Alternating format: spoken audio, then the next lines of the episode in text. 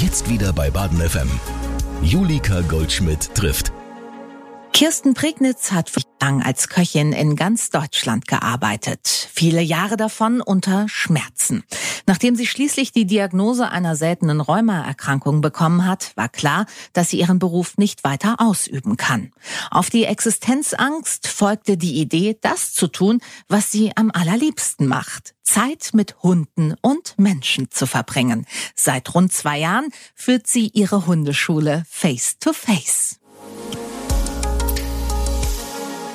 Kirsten, du bist Hundetrainerin. Das ist äh, ohne Frage ein außergewöhnlicher Beruf. Wie bist du dazu gekommen? Ähm, ich bin schon immer mit Hunden aufgewachsen. Wir hatten als Kinder schon immer Hunde und ja, hab dann aber irgendwann einen anderen Weg eingeschlagen. Meine Mutter ist Köchin Och, toll. Und so bin ich auch zu diesem Beruf mhm. gekommen, weil ich sehr gerne privat koche. Und irgendwann habe ich gesagt, Mensch, und als Köchin reist man viel rum. Ja. Fand ich auch sehr, sehr spannend. Ja, und dann habe ich Köchin gelernt. Bist du denn dann auch viel rumgereist? Ähm, ja, in Deutschland. Ja. Also, weil ich habe einfach gesagt, ich möchte die deutsche Küche gut können. Cool. Äh, und nicht irgendwo ständig ins Ausland. Ich habe äh, immer Saison gekocht. Mhm. Das bedeutet, ich habe dann... Äh, zu Hause bei Mutter noch, in, ich komme aus Norddeutschland, mhm. Bei Bremen und habe zu Hause ein Zimmer gehabt, wo ich dann immer die Sommersachen gegen die Wintersachen getauscht habe. Nicht schlecht, praktisch. Auf der Insel oder irgendwo in Bayern Hotelfachschule besucht und mhm. solche Dinge und ja, bin irgendwann hier im schönen Schwarzwald hängen geblieben. Mochtest du den Job, den du jetzt ja offenbar nicht mehr ausübst? Ähm, ich mochte ihn schon, aber ich war keine so eine Sterneköchin. Warum nicht? Weil ich einfach gerne die Hausmannsküche mag. Mhm. Und ich mag nicht so Schnickschnack kochen, sage ich immer. Habe ich immer früher gesagt. Okay. Was kochst du am liebsten? Was ist dein allerliebstes Gericht? Oh, Schweinsbraten mit Rotkohl und oh, Knödeln. Lecker, genau. Ne? Oder Schupfnudeln oder sowas richtig was Deftiges. Ja, toll. Ja, da gehe ich mit. Das finde ich super. Jetzt machst du das aber nicht mehr, sondern bist, wie gesagt, Hundetrainerin. Warum hast du dich vom Kochen abgewandt? Also zumindest vom beruflichen. Ich habe oft Gelenkschmerzen gehabt, mhm. wusste das alles nicht so einzusortieren. Äh, als Köchin muss man ja auch schwer tragen. Das ist ein Knochenjob, ohne Frage. Also wirklich ein Knochenjob. Ähm, ja, und dann war es halt einfach so, dass ich ähm, als Frau überhaupt in den Job musstest du dich immer extrem durchsetzen. Mhm. Ähm, du musst immer dreimal so gut sein wie ein Mann in der Küche. Und ja, es ging mir irgendwann auf die Gesundheit. Ich habe ähm, immer öfter Gelenkschmerzen gekriegt, ähm, aber immer unspezifisch. Mhm. Mal Knie, mal Arm, mal Handgelenk. Und äh, bin zu meinem Hausarzt gegangen, wurde nichts festgestellt so an sich. Und ja, dann kam irgendwann nach so zwei Jahren, äh, kam mein Hausarzt darauf, ich sollte mal zum Rheumatologen gehen. Mhm. Und dann bin ich zum Rheumatologen gegangen. Der hat auch gesagt, ja, unspezifisch eigentlich, weil ich bin teilweise morgens zur Arbeit gegangen ähm, und hatte dann Messer in der Hand. Auf einmal schwoll mein Handgelenk so an, dass ich kein Messer mehr halten kann. Okay. Innerhalb von einer Stunde. Und das ist natürlich schlecht in der Küche. Genau. Oder ich konnte nicht mehr laufen, habe plötzlich ein dickes Knie gekriegt. Mhm. Ja, und nach vier, fünf Jahren, wo ich das alles so mitgemacht habe, wo es ähm, immer wieder mal kam, nur ein Tag blieb, und dann wieder wegging, ähm, habe ich dann mal angefangen, mehr in mich hineinzuhorchen. Mhm. Weil ich sage, einfach mal auf den Körper hören, was, äh, was sagt, will er dir damit sagen. Mhm. Und da dann einfach gesagt, mh, hm, das hat seinen Grund. Warum jetzt Knie? Warum jetzt Handgelenk? Da wurde noch nicht mal das Rheuma diagnostiziert. Ja, und dann habe ich einfach mal drauf geachtet, zu welchen Situationen ich was gekriegt habe. Mhm. Dann und das war so die Situation, wo ich auch in der Küche Mobbing erlebt habe. Okay. Äh, und ich muss sagen, ich bin ein Mensch, der unheimlich gerecht ist. Ich mhm. hasse Ungerechtigkeit. Ja. Und ich habe äh, da kämpfen müssen gegen dieses Mobbing. Mhm. Äh, und ja, habe dann auch recht bekommen, weil ich so gekämpft habe. Aber wie gesagt, dadurch ist das Rheuma noch mehr ausgebrochen, hat mir der Rheumatologe später gesagt. Und wo er es dann festgestellt hat, dass ich es habe, da hatte ich endlich was Handfestes, wusste damit umzugehen, konnte mich damit auseinandersetzen. Ja, ist immer, glaube ich, wichtig, da eine Diagnose zu haben. Ne? Genau, ja, ja. dann zu wissen, wo geht's denn überhaupt hin, was ist es denn überhaupt. Und mhm. ich habe, äh, da ich mir nie was Einfaches aussuche, habe ich ein ganz seltenes Rheuma, Palindroma Rheumatismus. Es gibt ja sehr, sehr viele Rheumaarten. Mhm der tageweise hin und her springt. Und Man sich nie wirklich darauf einstellen kann, was kommt genau. als nächstes. Genau. Mhm. Und da habe ich dann einfach gesagt, ich höre mehr auf mich, wann kommt was. Ja, und dann konnte ich als Köchin auch nicht mehr arbeiten, bin in Kur gegangen, zweimal. Mhm. Und da ging es mir immer sehr, sehr gut. Ähm, weil ich auch immer gesagt habe, ich höre sehr auf meinen Körper. Ja. Dann kam ich in so eine Reha-Abteilung, dann waren natürlich auch Existenzängste dabei. Ja, klar. Was mache ich jetzt? Klar. Kann ich, ich habe äh, 35 Jahre lang gekocht und konnte mir nie was anderes vorstellen. Und dann bin ich in eine ganz tolle Abteilung gekommen, wo man gecoacht wurde. Von der Rentenversicherung wurde das organisiert. Mhm. Hatte dann ganz, ganz tollen Coach. Und der hat immer gesagt, was machst du denn sonst gerne? Was machst du privat gerne? Mhm. Und so soll ich ja mit meinen Hunden unterwegs sein, Menschen ja. Ist mir immer sehr, sehr wichtig, was ich in der Küche auch zum Beispiel immer vermisst habe. Klar, du hast halt keinen Kontakt zum Gast gehabt, ne? Genau, ja, ja. überhaupt keinen Kontakt zum mhm. Gast gehabt, gerne. Und dann kam ich irgendwie auf Hundetrainerausbildung. Wie bist du dann vorgegangen? Hast du im Netz recherchiert? Im Netz oder? recherchiert, ja. ähm, ATN-Ausbildung, was für Ausbildung und bin letztendlich bei Sabine Pattberg in Karnesland gelandet. Die macht eine Hundetrainerausbildung Mensch-Hund auf einer Welle. Okay. Und es ist ganz, ganz tolle Ausbildung. Und ähm, ja, und dann habe ich bei der Frau Pattberg die Ausbildung gemacht und dann hat diese Ausbildung angefangen und hast du da dann auch dich einmal mehr bestätigt gefühlt, dass das der richtige Weg ja, ist? Auf jeden Fall. Direkt? Direkt. Ja. Ich glaube, ich habe schon viel mitgenommen in mir schon. Mhm. Mhm. Ich habe dann auch Praktikumstellen gesucht. Da hat mich eine Hundetrainerin hier in Freiburg unterstützt, bei der ich Praktikas machen kann. Mhm ähm, weil die Ausbildung ähm, ist nur drei Tage im Monat und den Rest muss man selber machen. Hab da Praktikas gemacht, die hat mich sehr unterstützt und ähm, dann ähm, habe ich vormittags bin ich in der Hundepension mhm. gegangen, ähm, Hundepension im Dreisamtal. Die Frau Wachs, die hat mich auch sehr unterstützt, wo ich auch sehr, sehr viel gelernt habe. Ja. Also einfach die ganze Zeit sehr, sehr viel gelernt und sehr, sehr viel Input. Und wirklich die Menschen haben mich unterstützt. Toll. Dann habe ich in der Zeit nebenher mit meiner Webseite angefangen und das Witzige daran ist, ich wusste irgendwie face to face, das ist mein Name. Man weiß also, das dann einfach, ne? Man weiß ja. das dann einfach. Genauso ja. wie mein, mein, mein Louis, den ich gekriegt habe. Äh, ich wusste noch gar nicht, bevor ich den Hund gekriegt habe, wusste ich schon, wie er heißt. Ja, manchmal sind die Dinge einfach klar. Genau. Und es sollte einfach so sein. Und es ist, äh, ja. Und ich höre da einfach sehr auf mich. Warum ist Face to Face genau der Name für dich gewesen? Ähm, weil ich, äh, mein Weg ist einfach, ich mache Einzeltrainings. Mhm. Eben dieses Face to Face. Weil ich persönlich finde einfach, man kann mit den Menschen ähm, so direkt viel besser kommunizieren. Man sieht die Körpersprache, man sieht, man sieht den Hund auch direkt. Mhm. Ich mache auch immer erstmal ein Kennenlerngespräch bei meinen Kunden, ja. um einfach ähm, zu sehen, können wir miteinander, weil wir arbeiten ja miteinander und das ist ähm, eine Weile. Und ähm, es gibt halt einfach auch manchmal Situationen, wo man einfach merkt, oh, das passt wohl nicht. Na klar, ich meine, das und ist äh, das, tiefst menschlich. Genau, und das ist einfach wichtig, das dann auch zu sehen mhm. und das dann auch zu kommunizieren. Ähm, Finde ich sehr, sehr wichtig. Weißt du, was ich interessant finde, dass du gerade am Anfang deiner Antwort gesagt hast, ich kann den Mensch, der mir gegenübersteht, dann sehen, dass du gar nicht zuerst jetzt auf den Hund gegangen bist, sondern vom Menschen gesprochen hat. Ist das Problem der Leine immer in der Hand oder am Halsband zu suchen? Ich sag mal, zu 85, 90 Prozent ist es am anderen Ende der ne? Leine. Ja. Weil die Hunde kennen ja unsere Sprache nicht. Ja.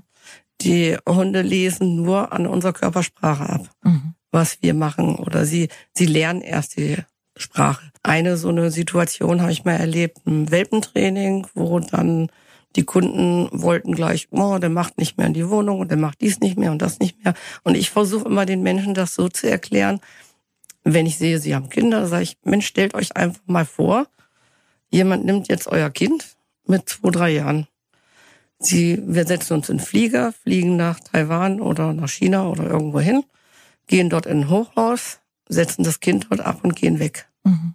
Wie fühlt sich das Kind an? Und so fühlt sich euer Welpe gerade. Ja. Der hat seine Geschwister verloren, der hat seine Mutter verloren, der hat eine ganz, ganz neue Umgebung, der hat ganz neue Gerüche, der hat ganz neues Fressen, ist alles neu. Da einfach ein bisschen Verständnis für zu haben, ja. für das Lebewesen dort.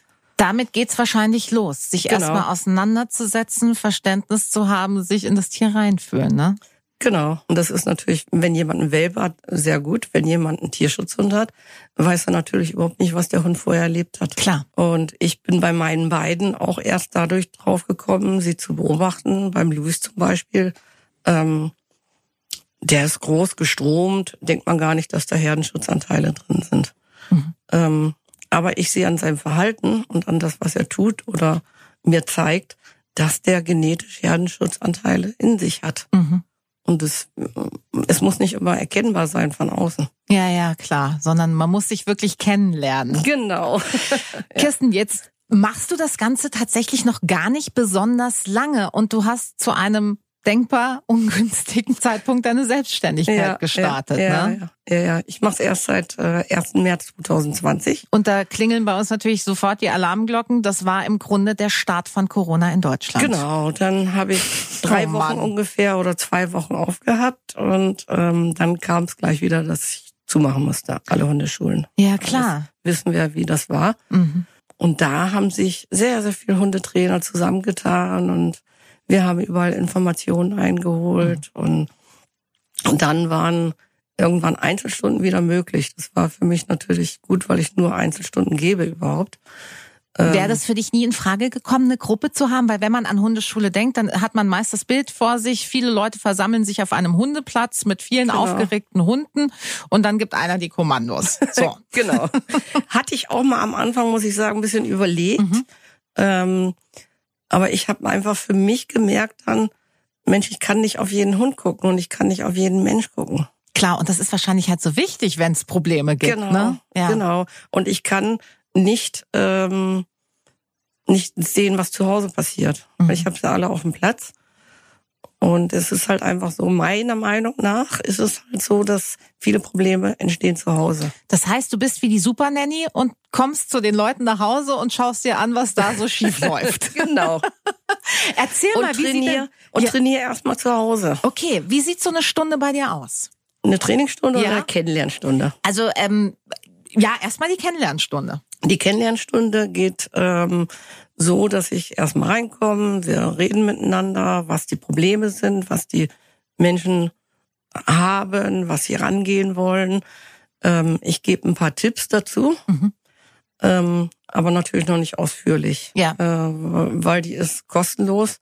Es fällt eine Anfahrtspauschale an Ja. jeweils, aber Unverbindliches Kennenlernen. Genau, Mhm. unverbindliches Kennenlernen. Ähm, wenn die Kunden dann bei mir buchen und dann äh, ist die Anmeldung da, dann geht's mit dem ersten Training los. Und das ist zu Hause. Das ist die ersten zwei Trainingsstunden sind auf jeden Fall zu Hause, Okay. weil ich fange an ähm, auf jeden Fall mit dem Deckentraining, weil Mit die was für einem Training? mit dem Deckentraining oder Körbchentraining. Ah, okay. Genau, weil ähm, meine Meinung ist einfach, wenn ein Hund zu Hause nicht die Menschen respektiert und mal Anweisungen, dass man sagt, geh auf deinen Platz Und bleib da. und bleib da, dann funktioniert's auch draußen nicht. Mhm. Mhm. Wenn er in der Wohnung die Führung hat, dann hat er die Führung auf jeden Fall auch draußen. Und dann sind so diese Beschützerinstinkte da vom Hund, dass er bewachen will, beschützen klar. will. Und ja, und da habe ich einfach gute Erfolge mit erzielt und bleib auch dran. Und wie viele Stunden buchen die Leute in der Regel so bei dir? Das ist wahrscheinlich total unterschiedlich, oder? Total unterschiedlich. Ja. Manche haben fünf Stunden und sagen dann, boah, wir haben in den fünf Stunden so viel mitgenommen. Habe ich jetzt gerade eine Kundin, die gesagt hat, okay, ich mache noch zehn hinten dran. Okay, cool. Äh, die lassen sich dann äh, dann nur einmal im Monat von mir begleiten. Ja. Und sagen einfach nur, wenn Fragen auftreten, ich habe meine Hundetrainerin an meiner Seite. Also meine Kunden können mich dann auch immer per WhatsApp anrufen, Mhm. wenn kleine Probleme auftauchen. Ich melde mich dann so, wie ich irgendwie Zeit habe. Toll, also das ist im Service inbegriffen quasi. Allrounder. Genau. Mit welchen Problemen wenden sich denn Mensch und Hund an dich? Also die Hunde ja eher mitgehangen, mitgefangen. die Menschen. Eigentlich mh, würde ich jetzt mal so sagen, Leinenaggression, viel draußen. Okay, also das heißt, man geht spazieren und der Hund, und der Hund mag sieht nicht an der Leine sein. Hund oder irgendwas anderes und ba, ba, ba, ba, ba, geht's erstmal los. Ja. Ähm, dann Ressourcenverteidigung zu Hause auch. Der Hund kriegt einen Knochen und äh, gibt ihn nicht mehr her. Aber ist das nicht okay, dass der den nicht mehr hergibt? Ich fänd's gut, wenn er den hergeben würde, Ja. ohne irgendwie mich anzuknurren. Mhm, weil wir sind der er ihn- Chef. Dann kriegt, genau, Ja. wir haben die Führung. Ja. Und die meisten Hunde, auch beim dritten Training, lernen sie zum Beispiel Ruhe reinzubringen. Und wenn du Ruhe reingebracht hast und der Hund kann entspannen, mhm. dann braucht er auch weniger, dass er merkt, ey, da ist jemand, der führt mich, ich mhm. werde beschützt. Die meisten Hunde denken einfach, hey, ich muss die jetzt beschützen, ich muss aufpassen, das macht dem Hund Stress. Ja. Und in dem Moment, wo der Mensch die Führung übernimmt, kann der Hund entspannen und sagen, okay, Chef übernimmt es. Also so wie ein Kind Sicherheit braucht und von Mama und Papa das Gefühl bekommt, es ist genau, alles gut, wir regeln ja, das ja. und sich dann entfalten kann, so ist es auch genau. beim Tier. Ja, ah, genau so. Verstehe. Interessant. Und gibt es auch tatsächlich hoffnungslose Fälle? Hm, vielleicht hoffnungslose Oder Fälle. Fälle mit E in dem Fall? Ja, ich habe hab einen Hund zum Beispiel gehabt, ähm, der sehr, sehr aggressiv war, wo ich gesagt habe, morgen, der hätte mich jetzt gebissen. Okay. Also wow. der Mann hat den Hund festgehalten. Ähm, da war es auch so, dass die Frau sehr, sehr an dem Hund gehangen hat, ähm, sehr an dem alten Hund, der gestorben ist, noch gehangen hat. Ähm, und ich einfach gesagt habe, da wäre Maulkorbtraining wichtig. Die Frau war sehr, sehr aufgelöst, hing aber an den Hund, wollte ihn nicht wieder zurückgeben. Und ich da einfach gesagt habe, ich bin da im Moment nicht die richtige Person für mhm. sie.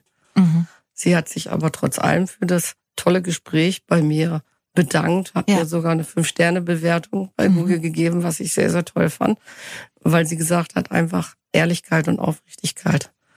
Ohne geht's wahrscheinlich auch nicht in dem Job, genau, oder? Also es ja. ist ja im Grunde bist du ja die Therapeutin. Ich hätte jetzt auch sagen können, oh, wir trainieren jetzt. Hätte Ja. ich mein Geld verdient. Und, Ja, ja, klar. Äh, aber das wollte ich nicht, weil ich finde das einfach, wenn man zusammen arbeitet, muss man ehrlich und aufrichtig, gerade in dem, Ja. so wie du sagst, die Therapeutin und Ja.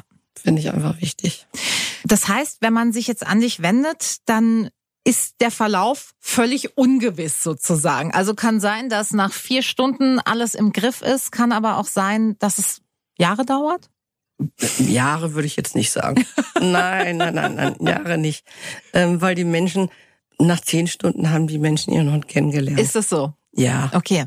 wenn sie da dranbleiben. Mhm. Und äh, es ist auch einfach äh, so, dass, wie gesagt, viele, die zehn Stunden hatten, manche haben dann noch 15 Stunden, ich habe immer so Pakete, Mhm. Ähm, sagen dann einfach, ich möchte dich einfach dabei haben, ab und zu mal mit dir spazieren gehen. Ab und zu, du Ja. siehst einfach Kleinigkeiten noch von Ja. der Körpersprache vom Hund. Ja. Die sagst du mir dann. Ja. Manchmal sprechen wir einfach über Gott und die Welt, wo ich dann immer schon fast ein schlechtes Gewissen kriege. Weil du eine Also gute ich- Zeit hast. Ja, ich habe auch schon, ja, ja, ich habe auch schon bei Kunden gesagt, ach Mensch, die Stunde heute streichen war, die hast du gut. Und dann sagen die, nein, nein, nein. Kirsten. Ja, ich bin. Bist du so? ja, ich bin so. Aber Kann ich, guck mal, das ist sehr schwierig für mich. Äh, ich meine, das zeigt dir aber wahrscheinlich einmal mehr, dass du halt einer Berufung und nicht einem Beruf Genau. nachgehst, Ja, oder? ja. Wenn du denkst, eigentlich habe ich ein schlechtes Gefühl, wenn ich Geld dafür verlange. Ja, ja, ja, das auch sogar noch. Ja, also ich ähm, würde am liebsten gar nichts nehmen, sondern einfach nur den Menschen und den Tieren helfen. Ja gut, aber so wird man halt nicht satt, ne? Genau. Das ist das Ich bin jetzt äh, für mich immer zufrieden, dass ich sage, ich kann meine Wohnung zahlen, kann Ja. meinen Hunden Futter zahlen. Ich werde nicht reich davon. Ja. Ähm, aber äh, ich mache etwas, was mir Spaß macht. Ja. Und ich merke das auch wieder an meinem Körper. Mein Rheuma, äh, mein Rheumatologe sagt immer, Mensch, Sie haben so wahnsinnig hohe Rheumawerte, aber Ihre Gelenke sind alles vollkommen in Ordnung. Wirklich? Ja, ja. Also das heißt, seit du diese Seit ich- berufliche Veränderung hast, ähm, bist du Genau. beschwerdefrei oder sehr viel besser aufgestellt einfach? sehr viel besser aufgestellt. Wenn ich etwas jetzt habe, zum Beispiel mal am Knie, dann sage ich für mich, okay, äh, anscheinend hast du die letzten Tage zu viel gemacht, zu viel gelaufen, musst du was verändern. Wie teilst du dir denn deine Arbeit ein? Also wenn du sagst, du hast gelernt, auf dich zu achten, auf dich zu hören, auch auf dich Rücksicht zu nehmen, heißt das, du arbeitest dann wenig oder? Ich mache allerhöchstens drei Stunden am Tag, Mhm. so drei Kunden, manchmal auch vier, kann mal vorkommen, weil ich einfach auch merke, ähm, dass das natürlich auch sehr viel Energie von mir zieht. Das glaube ich. Äh, und ich einfach zwischen den Stunden auch immer eine Stunde frei habe, wo ich einfach merke, ich kann meine Energie wieder auftanken, weil manche Menschen ziehen viel Energie und Mhm. manche Hunde ziehen wahnsinnig viel Energie. Wo ich dann einfach sage, die brauchen das im Moment und das Mhm. ist okay. aber ich möchte mich nicht total ausgaben am Ende des Tages, weil meine Hunde brauchen mich auch noch. Und da sage ich einfach, ähm, die Kunden können bei mir im Internet buchen. Mhm. Ich habe eine Seite, Kontaktseite, wo Sie über einen Kalender buchen können. Entweder ein Kennenlerngespräch. Wenn Sie Kunde von mir sind, buchen Sie ein Einzeltraining. Mhm. Und dann komme ich zu den vereinbarten Zeiten dorthin. Das ist ja toll. Wie weit ist denn dein Radius? Also du bist in Freiburg. Geht es auch über Freiburgs Grenzen hinaus? Oder? Ich habe Kunden in St. Peter, ich habe Kunden in Hinterbad Krotzingen, Herbolzheim. Ah ja, okay. Ähm, ich habe Kunden Waldkirche, in Denzlingen habe ich jemanden, ah, Emdingen habe ich auch noch zwei Kunden. Mhm. Ja, das ist ja schon wirklich ein Radius. Genau. Und warum entscheiden sich die Leute für dich? Also was sagen sie, weil sie dieses eins zu eins Training möchten oder? Genau. Also ich habe auch Kunden, die vorher in Hundeschulen waren, mhm. im Gruppenunterricht und einfach gesagt haben, ja, aber was mache ich jetzt zu Hause? Mhm. Mhm. Wie bringe ich jetzt zu Hause dem Hund das und das bei? Oder ja. ähm, es klingelt an der Tür und der Hund rennt vor. Äh, wie kriege ich den da gestoppt? Ja. Äh, und genau dafür bin ich dann da. Ihr das Sitzplatz machen wir nebenher mit. Wenn das noch nicht läuft.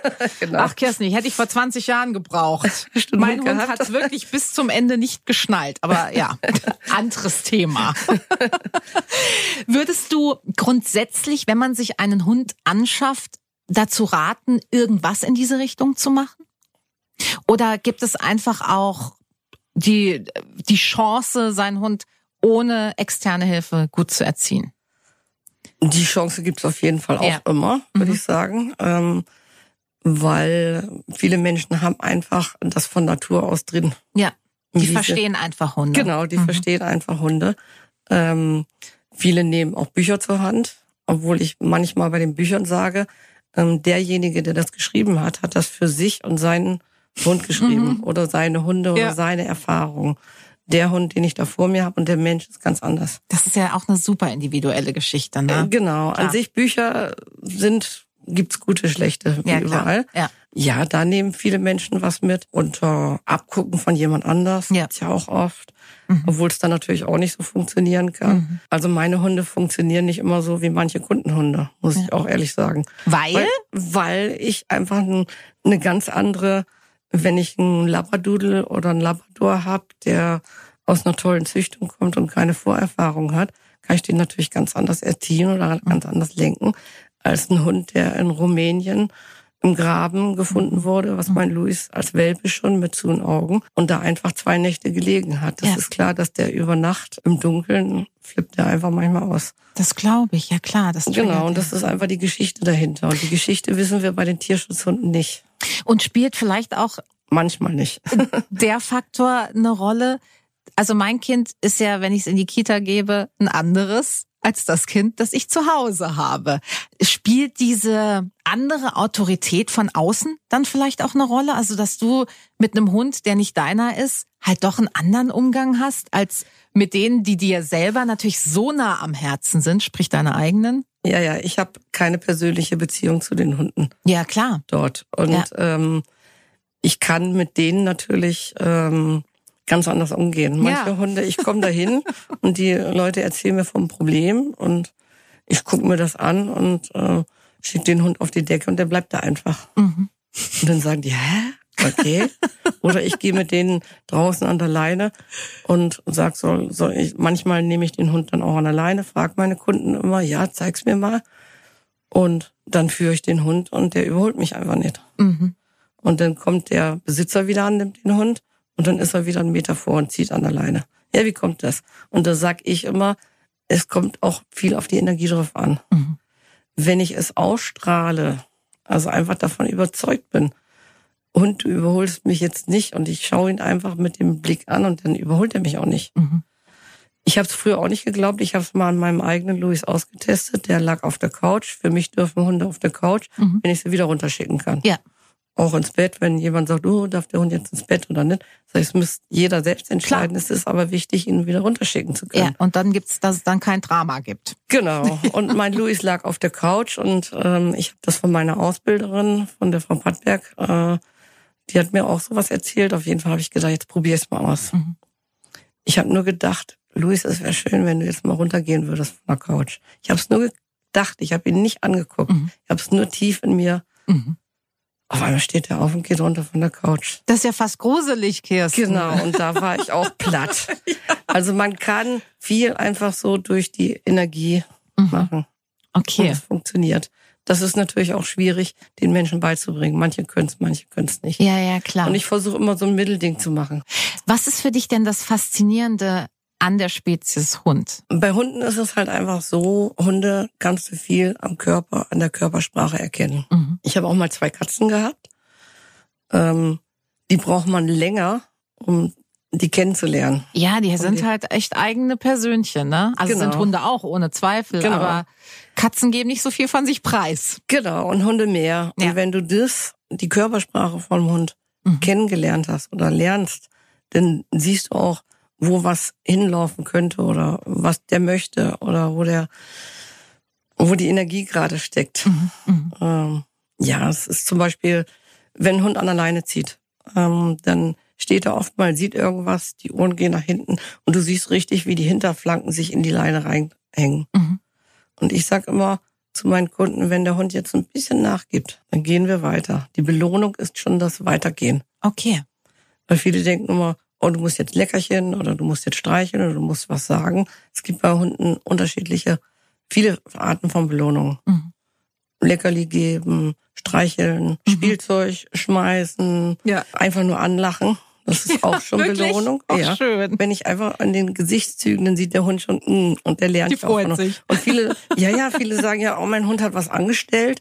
Und wenn ich dann nach Hause komme, gucke ich dann, ja. äh, dann merkt er sofort, der hat was angestellt, das ja. weiß der. Und der Hund weiß das nicht. Der Hund liest nur in unserem Gesicht. Mhm oh, der ist gerade nicht gut drauf. Okay. Dann wollen wir mal ganz schnell beschwichtigen und ganz lieb sein. Ah ja, interessant. Okay, genau. der hat kein schlechtes Gewissen, sondern Nein. der reagiert auf uns und unsere Laune und denkt, jetzt mal genau. besser unauffällig verhalten. Jetzt tun wir mal ein bisschen beschwichtigen. ich bin der allerliebste Hund. Und Ach, witzig. Genau. Was können Hunde besser als Menschen? Was können wir von Hunden lernen? Im Jetzt und Hier leben. Ja. Ja. Ja, das ist eigentlich Fall. immer eine gute Idee, ne? Genau. Hunde denken nicht an morgen, was morgen ist. Und auch denken nicht, was gestern war, sondern sie stehen morgens auf, kriegen ihr Fressen oder nicht, müssen sich das suchen irgendwo. Hunde leben einfach im Jetzt und Hier. Dem versuche ich mir abzugucken bei den Hunden. Kirsten, und alles andere, was man von dir lernen kann, das äh, liest man bei dir auf der Homepage Face to Face. Ne? Mhm. Ähm, ich habe mich sehr gefreut, dass du mich besucht hast, dass du mir einen kleinen Einblick in deine Arbeit und deinen Werdegang gegeben hast, der wirklich ein spannender ist. Wünsche dir alles Gute für die Zukunft, dass du so beschwerdefrei wie möglich äh, bleibst und viel Spaß mit deinen Klienten. Dankeschön. vielen, vielen lieben Dank für die Einladung bei dir, Julika. Julika trifft.